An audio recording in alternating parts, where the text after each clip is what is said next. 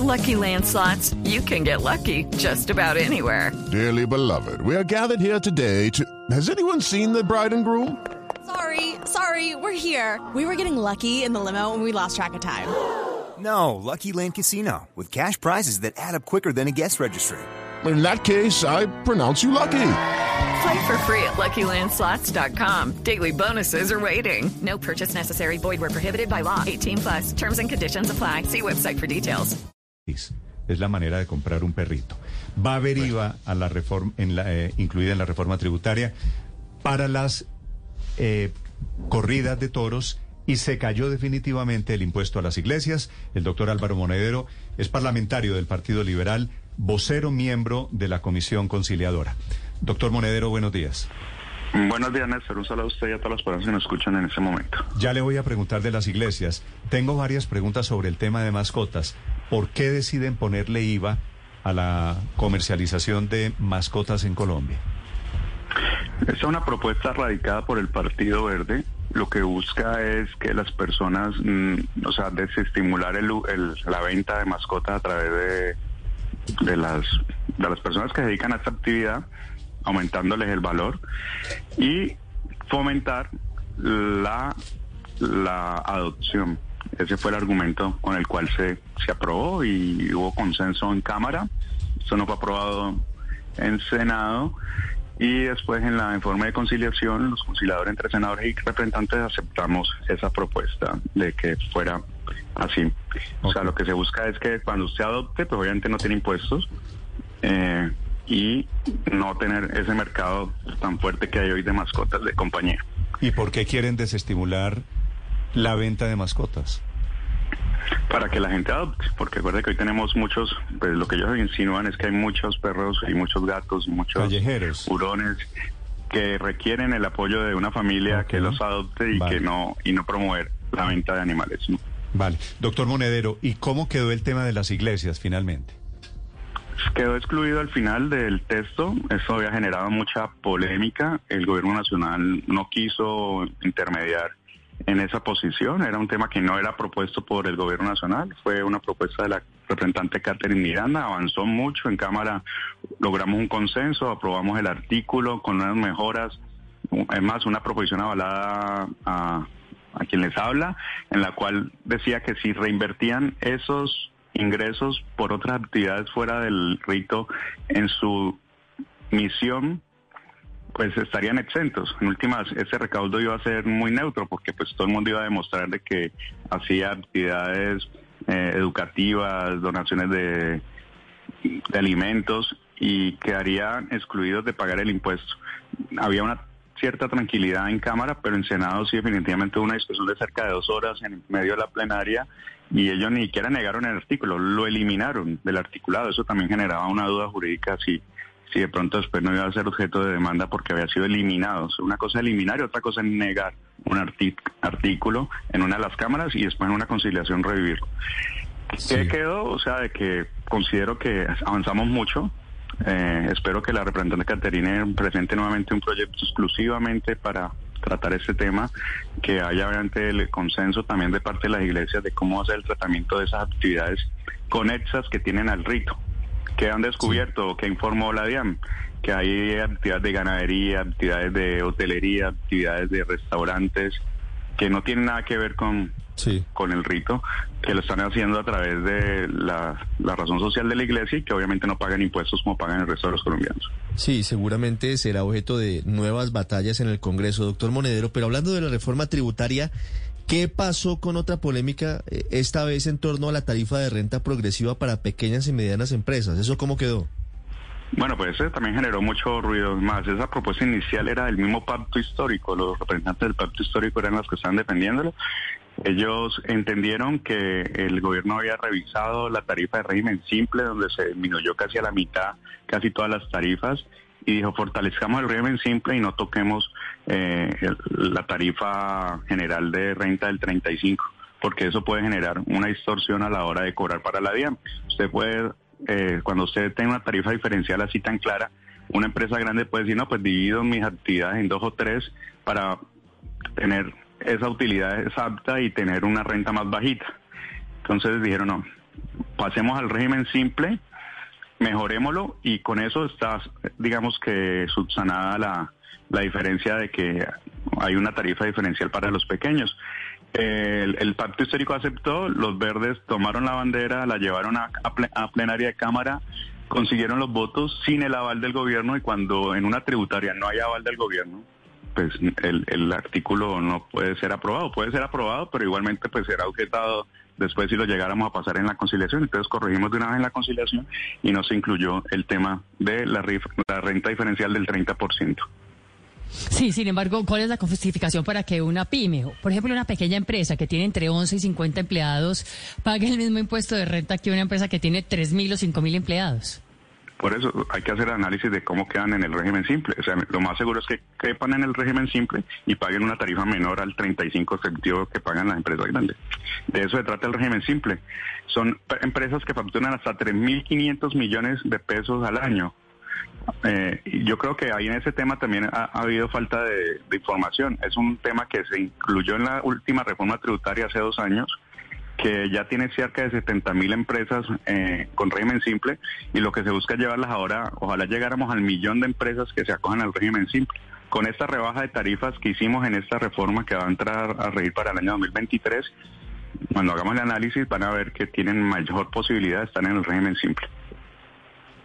With Lucky Land slots, you can get lucky just about anywhere.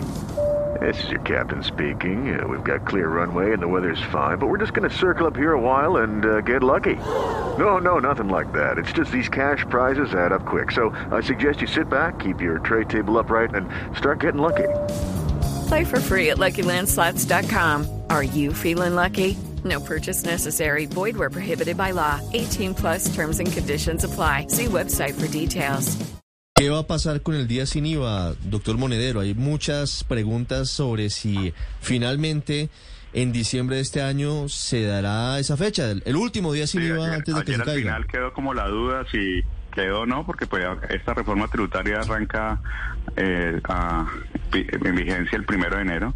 O sea que si en la ley hoy está que hay una fecha específica, debería haber días sin IVA este año y ya el próximo año si no queda bajo la potestad del gobierno volverá pero, Pero como están las cosas el próximo mes de diciembre, que arranca en 15 o 20 días, ¿tenemos días sin IVA o no? no entra en vigencia y no a partir del primero de enero del 2023. Por eso, no, no, le, no le entendí, le pido un poquito de mayor precisión. ¿En diciembre vamos a tener días sin IVA? Si el gobierno lo decide, sí, si está en la norma y eso, y quedó en una no, no, si el gobierno lo decide, no. En la tributaria quedó día sin IVA, ¿cierto? No, no, en no, porque la reforma tributaria no está tocando el 2022. Y entonces, en el 2023 en no este, va a haber En este sí queda, Néstor, en el, claro, en el último, en este el último, 2 de diciembre. En teoría, a sí. no ser que el gobierno expida un decreto ah, derogando sí. el día sin IVA de diciembre, que podría ser la vía a través de la cual, o sea, digamos, el día, que se caiga el día, el día sin IVA de que diciembre. vamos a tener de diciembre es de los que ya venían programados, ¿verdad? Sí, señor, de lo que está en la reforma tributaria del, de hace dos años. Vale. Doctor Monedero, gracias por estas aclaraciones. Muchas gracias a ustedes por ¿Quedó, ¿quedó algo por, por contarle, por informarle a los oyentes? No, aprobamos también un artículo muy importante que es el de arancel cero para los insumos agrícolas. Sabemos que tenemos un problema de inflación alto en nuestra canasta familiar y eso está impactado también por los altos costos de la urea, de todos los insumos agrícolas que, sí. que usan. Entonces, eh, al, al, al, quedar en tarifa cero, pues debe haber un alivio también para tratar de suavizar el impacto de la inflación en la canasta familiar. ¿Y es ustedes saben ese, ese impuesto arancel cero, en cuánto podría impactar la importación de alimentos? No. O, la, no, o los alimentos no. producidos en Colombia que trabajan con fertilizantes importados, pues. Claro, es un alivio grande, pues imagínense que antes de la pandemia un bulto de urea costaba 80 mil pesos y está costando 220 mil. O sea, y la urea, sin urea no hay, o sea, no hay ningún cultivo que... Por que eso, ¿y cuánto, ¿y cuánto impacta bajar el arancel a los productos que consumen urea? No, pues ayuda, pues porque el arancel siempre era alto, entonces eh, pues va a ayudar, no sé, o sea, exactamente no, el arancel, pues es un tema que se metió ¿El arancel era de cuánto? No lo tengo presente, pero pues debe estar entre el 15 y el 20% como que hay todos los productos. Pero eso va, va, a aliviar, va a aliviar al final el costo del, del, producto mientras se normaliza el mercado mundial. Usted sabe que la urea está cara por el tema de la guerra en Ucrania. Es, Ucrania era uno de los países que más producía los elementos para, para hacer la urea y hasta que no se corrija el tema, o sea, no pase lo de la guerra, pues vamos a tener precio alto en insumos, o sea que eso es un alivio importante. Muy bien, ojalá se traduzca en el precio al consumidor. Esos son impuestos de fertilizantes o insumos agrícolas que no tendrán impuestos, hablando del IVA que sí tendrán impuesto a la compra de mascotas, los dividendos pagarán finalmente una retención en la fuente de 15%, los extranjeros que reciben dividendos pagarán la tarifa del 20, ¿verdad? Que hoy está en 10. Sí, señor. Así, hoy está en el 10, quedó en, quedó en el 20% en ese momento. Gracias. Como quedó el máximo, eh, lo que va a pagar el colombiano que tenga los máximos ingresos por, por dividendos, que es una tarifa diferencial también progresiva que quedó aprobada desde el primer momento, eh, un descuento del 19% sobre la, la, tarifa de renta los dividendos quedaron de 0 al 20%. ¿Quiénes pagan el 20%? Las personas que reciben más de 1.200 millones de pesos al año en dividendos, que es un grupo muy pequeño de colombianos esos pagan el 20. Pero por ejemplo el que paga el que gana 45 millones en dividendos, que puede ser un accionista pequeño de Ecopetrol o de cualquier empresa, van a tener cero tarifa de dividendos, hasta 45 millones de pesos y ahí arranca progresivamente 8, 13, 15 y 20% dependiendo claro, de no pagan, esos pequeños no pagan dividendos, pero van a pagar rentas y los ingresos son de 10 millones de pesos mensuales. Sí, como está hoy. Hoy todas las personas de 10, hasta 10 millones de pesos tienen una tarifa de renta que no va a variar con esta reforma política, con esta reforma tributaria. Hasta las 10 millones de pesos, las personas en el 2023 van a pagar lo mismo que pagan en el 2022. De 10 millones hacia arriba, aumenta progresivamente el impuesto a renta. Por ejemplo, los ingresos de los congresistas van a grabarse casi en un 10% más de renta. Estamos diciendo que eh, nosotros pagamos aproximadamente entre 75 y 80 millones de pesos de, de impuesto de renta por el salario que tenemos. Vamos a quedar pagando entre 110 y 120 millones de pesos. O sea, un salario más de renta al año vamos a pagar los congresistas por el salario que tenemos. Sí. Sobre dividendos, doctor Monedero, ¿se deroga entonces finalmente el beneficio tributario para la plata de esos dividendos que se vuelva a invertir en acciones, que se recapitalice? Sí. o sea, hubo como que, ¿por qué si era pagado en efectivo tenía una tarifa y por qué si era en especie que se asimila pues eh, reinvertirlo? No tenían. Al final el gobierno nacional hizo los cálculos y eso representaba cerca de 300 mil millones de pesos en ingresos si se si se permitía y quedó grabado que si también es en especie como lo podemos asumir, o sea, en readquisición de acciones van a quedar grabados también con la misma tarifa, con la misma tabla. Vale. Doctor Monedero, muchas gracias por acompañarnos. Muchas gracias a ustedes. De los conciliadores de la reforma tributaria ya convertida en ley de la República. Estás escuchando Blue Radio. It is Ryan here and I have a question for you. What do you do when you win? Like, are you a fist pumper?